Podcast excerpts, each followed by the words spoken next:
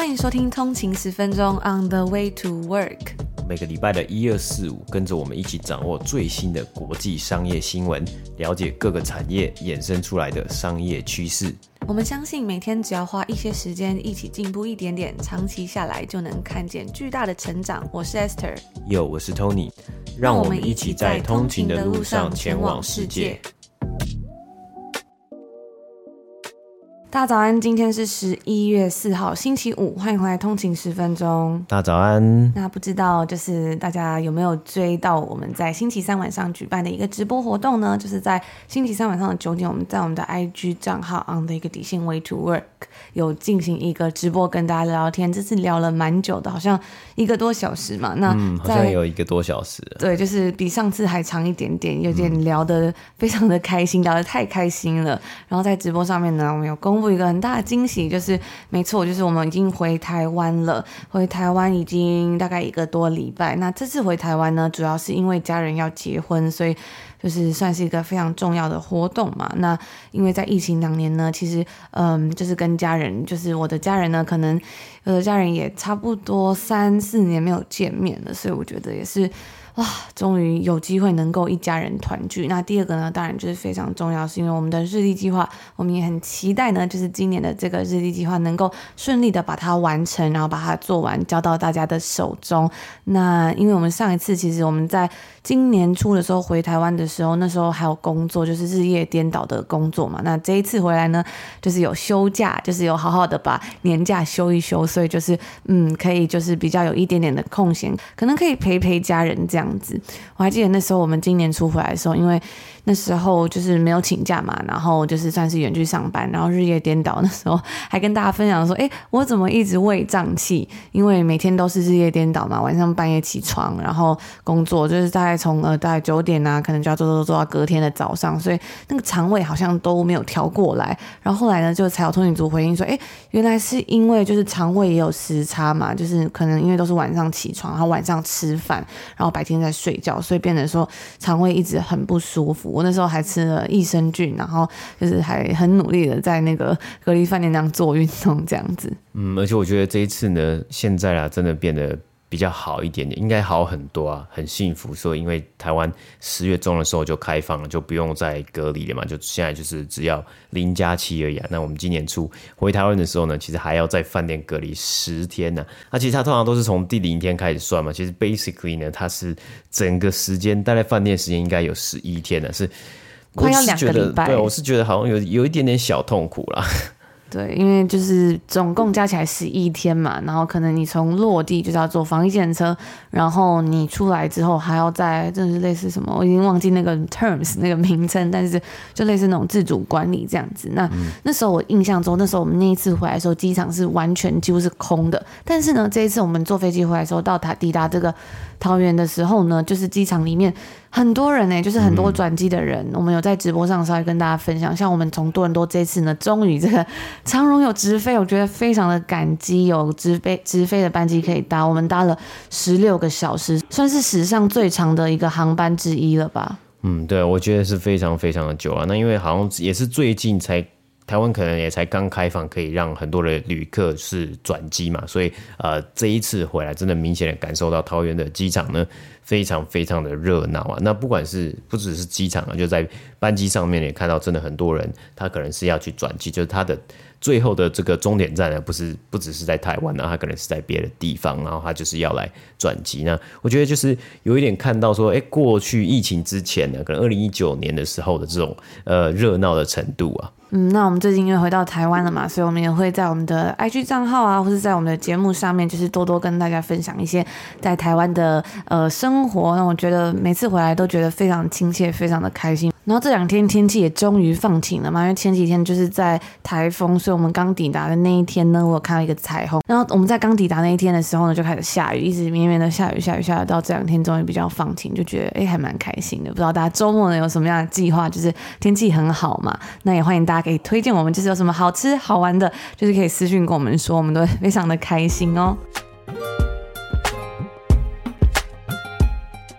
今天是北美时间的十一月三号星期四。那我们看一下今天的美股三大指数呢，道琼工业指数收盘是下跌了一百四十六点，跌幅是零点四六个百分比，来到三万两千零一点。S M P 五百标普五百指数呢是下跌了三十九点，跌幅是一点零六个百分比，收盘来到三千七百一十九点。纳斯达克指数呢是下跌了一百八十一点，跌幅是一点七三个百分比，收盘来到一万零三百四十二点呢。那我们看到呢，这两天呢，包括昨天北美时间周三，还有今天周四的交易日呢，受到了美国联准会以及美国联准会主席的言论呢，很非常大的一个影响嘛。特别是这个礼拜啊，这几天我们知道美国联储会要再再度的升息三码零点七五 percent。那今天英国的央行呢也宣布了非常大的一个升息的政策嘛，所以这两天的交易日呢，包括今天还有昨天呢，这个股市我们看到大盘都是有下跌的。而今天的美国劳工部呢是公布了上周首度申请失业补助人数啊，是来到了二十一万七千人呢、啊。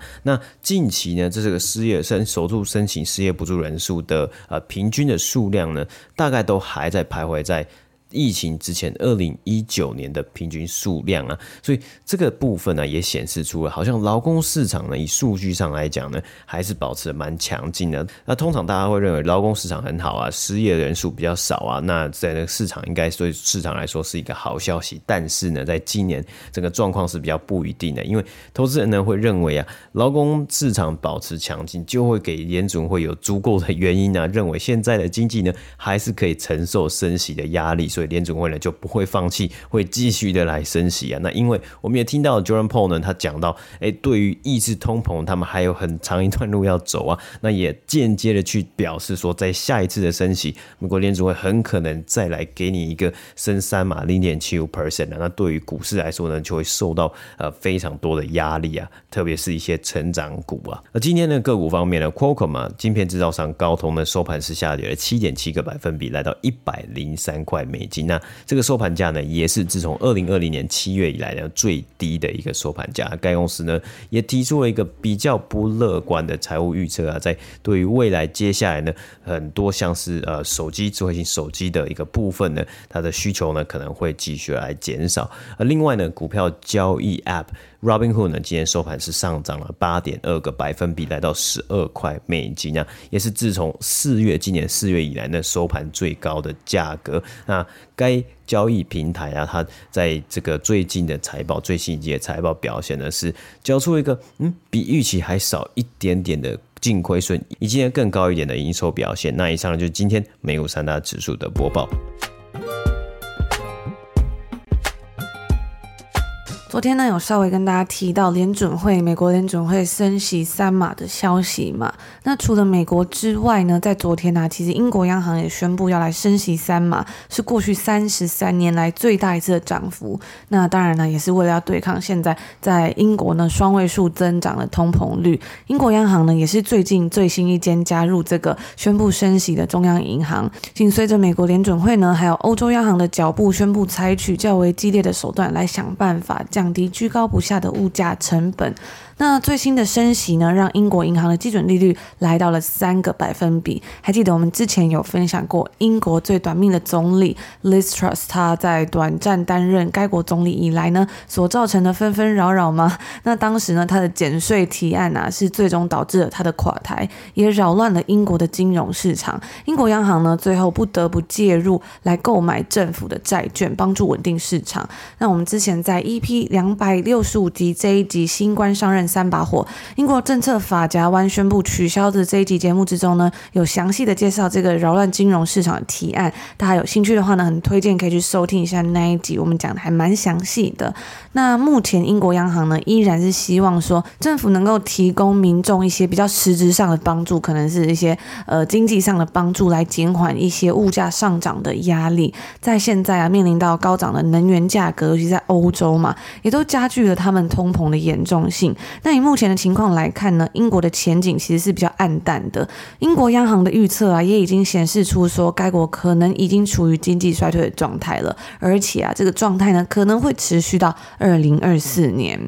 那讲完这个英国升息的新闻之后呢，接下来我们要来看看，就是一个比较不一样的新闻，跟这个刚刚这个比较是呃经济还有政策比较相关的新闻。接下来我们看一个比较像娱乐的新闻，影音串流平台 Netflix 他们的一个最新消息，就是说在公布了要进军到广告市场，过了几个月之后呢，在北美时间的周四，Netflix 正式推出了他们提供广告版本的这个价位比较低的付费方案。他曾经说过。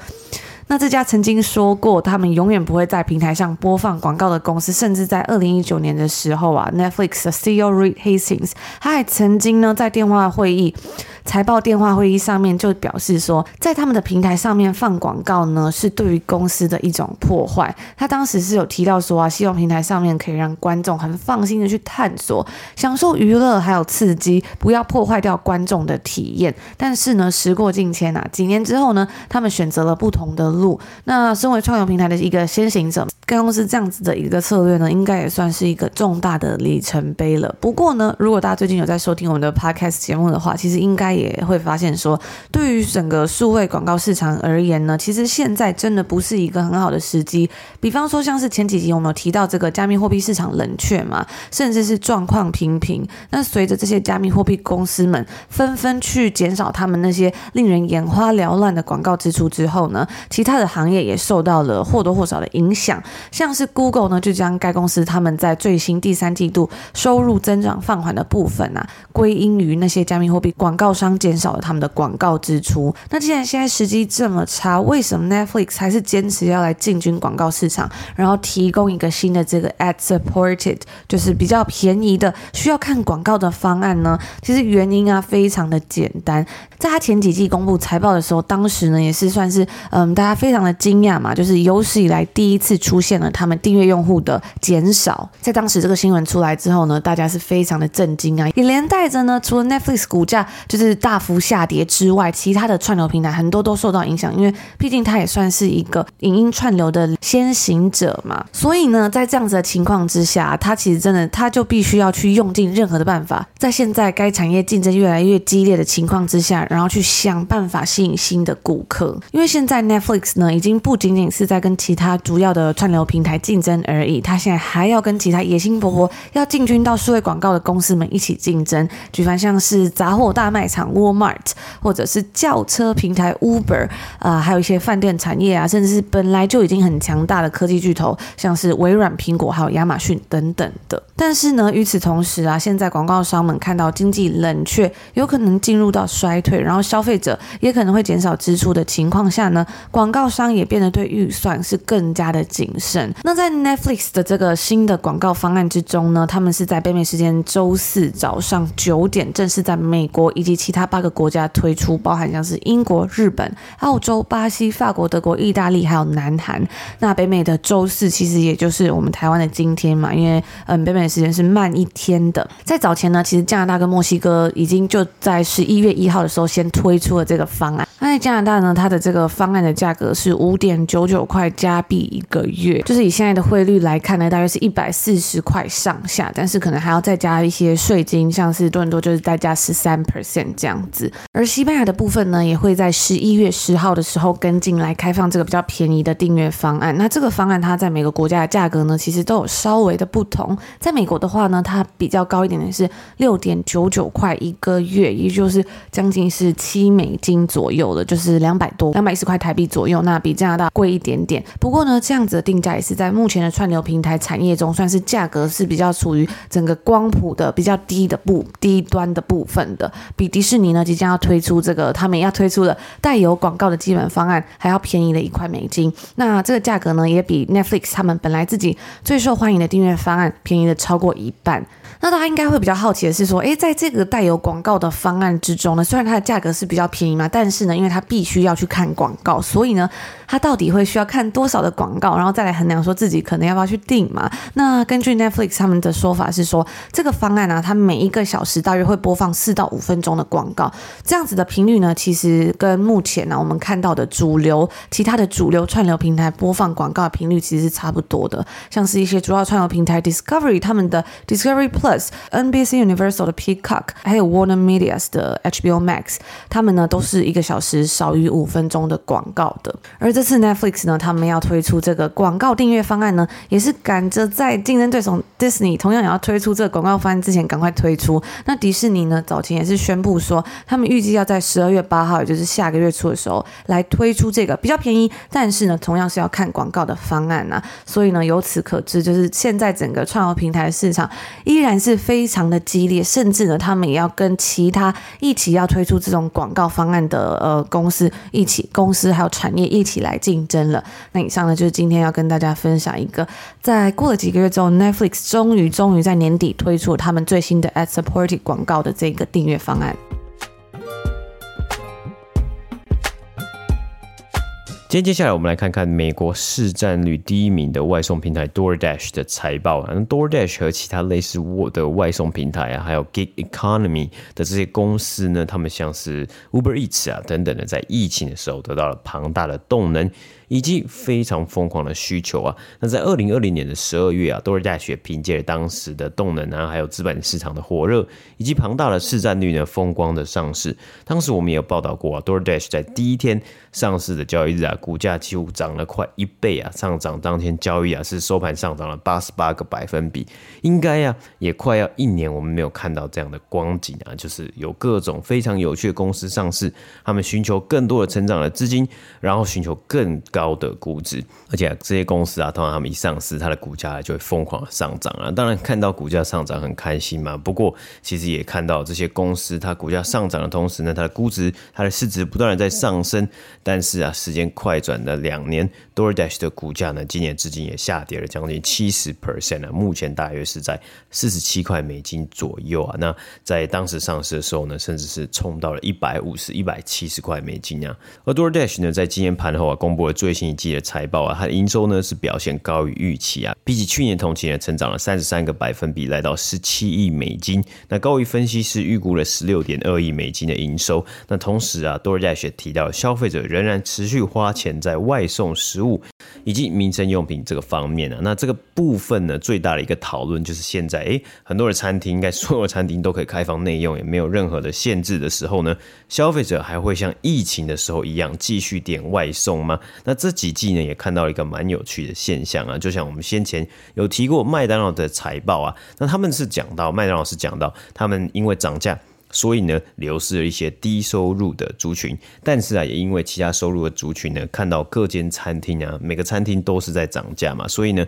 有人会决定减少外出用餐，去比较。高档或是比较昂贵的餐厅用餐的次数啊，那改到麦当劳这些比较平价一点点的素食连锁店呢来做消费。那麦当劳呢是指出啊，他们在美国市场的门市啊也看到了客流量增加的状况，因此啊，DoorDash 很有可能也提出类似的观点啊。餐厅涨价，待在家中呢用餐也许可以省下一些成本，或许这也是为什么在这一次的营收部分呢，我们也看到了高于预估的表现。而 DoorDash 的 CFO 呢也表示，虽然目前有通货膨胀，但是消费者仍然在付费使用外送服务啊。那有的人呢，他可能在每个订单之中购买比较少的品项，以前可能买三个东西，现在呢就买一个，点一个餐点而已。不过确实啊，消费者也在昂贵的餐厅和素食连锁店之中呢做出不同的抉择啊。那这个部分呢也不太可能呢，我觉得这个部分也不太可能这么快就下定论啊，因为在本季 DoorDash 的营收增加也包括了。菜单价格的增长啊，就是在呃他们平台上面的很多餐厅，他们也都涨价了嘛，以及他们去年收购的欧洲食物外送平台。Wolt Enterprise，那这些东西呢，这些原因呢，都让 DoorDash 的营收呢，得以比起去年同期啊，继续来增加。虽然我们现在看到三十三 percent 的成长呢，是很蛮高的，但是呢，在过去两年疫情呢，DoorDash 呢也曾经缴出多次，就是营收成长非常非常夸张啊，就翻倍的表现嘛。所以啊，虽然 DoorDash 的营收持续增加加，但是啊，该公司呢的亏损呢也在增加之中啊。本季的亏损啊，land loss 啊是达到了两亿九千六百万美金，去年同期的亏损呢则是一亿美金啊。那分析师呢平均预估啊，本季亏损呢是达到两亿四千七百万美金啊，所以比预估还要再多啊，还要亏更多钱呢、那其中 DoorDash 自己讲了，他们在美国的餐厅业务啊，在调整后的情况之下呢，是可以获利的。那只是啊，该公司还是放了很多的重心在投资以及投资他们的成长当中啊，例如拓展海外市场的规模，以及扩张新的外送类别，像是杂货外送等等的。因此啊，我们也可以知道，这间公司还是一直在烧钱啊。但是投资人呢，还是因为看到了持续的营收成长，而让今天 DoorDash 的盘后交易呢金额、股价的交易金额呢上涨大约十个百分比。而在本次的订单数量来说呢，一样成长二十七 percent，达到四亿三千九百万单呢，那高于预估的四亿一千九百万订单。那这个部分呢，也很可能让投资人信心增加。代表使用者还是在使用 DoorDash 的服务啊，而 DoorDash 在写给股东的信中也提到，他们很多的数据呢都在成长，也都达到历史公司历史上最好的表现呢、啊。很可惜的是呢，股价并不是在这个类别当中啊，就好像有一点点，嗯。好像有一点点委屈嘛，他们觉得他们自己的股价应该要再高一点呢、那也确实啊，这些公司的成长幅度啊，近期呢不如先前疫情的时候啊。所以 DoorDash 呢上一季的营收成长啊是四十五 percent，本季只有三十三 percent 嘛。那 Uber Eats 的营收成长呢，在最新一季呢也是达到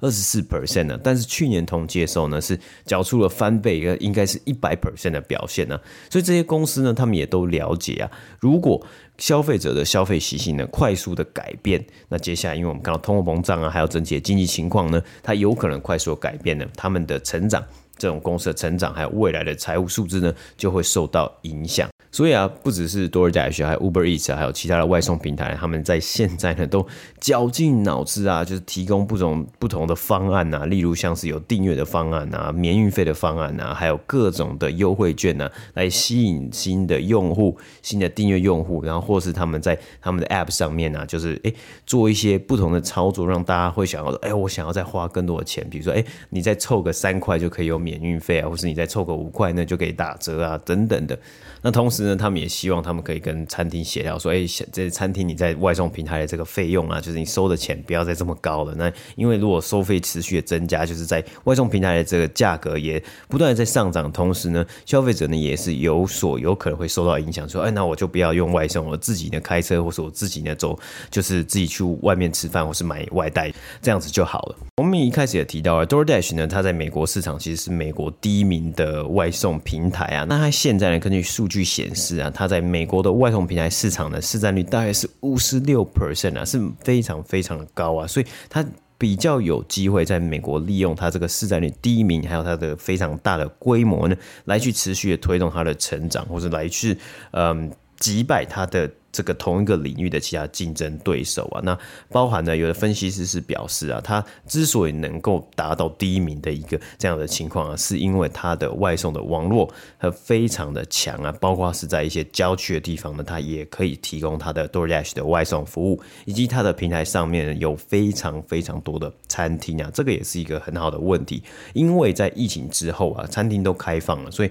有的餐厅他可能会觉得，那我就没有必要再做外送，那这个时候呢，你这些公司你要怎么样去说服让这些餐厅呢继续留在你的平台上面？我帮你提供外送服务嘛？那还有呢，有分析师是认为啊，DoorDash 呢，它在外送食物这个方面呢，它的效率呢是非常的高的，非常的好。所以这部分呢，这几个综合的因素啊，还有这几个综合的因子呢，让 DoorDash 目前在美国的市场还是保持领先的状态。然而，其实一个最重要的一个致命伤啊，就是这些公司呢，当然他们可以可以，我们可以说他们都还在一个成长的阶段，所以他们非常的注重，就是他们使用者的增加、订单数增加，还有在上面他们平台上面的花费金额增加，还有他们营收的成长嘛。但是呢，我们也看到了 bottom line，就是它的获利呢，应该算是亏损了，就连年亏损了，因为。因为他花了很多钱在拓展新的市场，还有收购其他公司，还有包括让他们的整个公司的呃营运啊，还有效率啊变得更好。但是呢，很多的投资人他就会去问说：“哎，那你这样子，你到底有没有一个未来的预估？说你们什么时候呢会达到获利，会真的？”有赚钱吗？那其中呢，像这些公司，他们其中嗯比较大的一些支出啊，也包括像 stock based compensation 啊，一些他们的这种报酬酬劳啊是非常非常高啊，所以他们也很常呢就提出说，哎，他如果在调整后的一些获利的方面呢，他们能够达到一个好的表现，然后先从这个部分呢，例如 EBITDA 呢，它的表现先来把它稳定住，或是先来有获利，在调整后呢，它有获利，然后之后呢，再慢慢的看到说全季整个公司可以有这个净利的收入啊。那以上就是今天我们分享 DoorDash 的财报。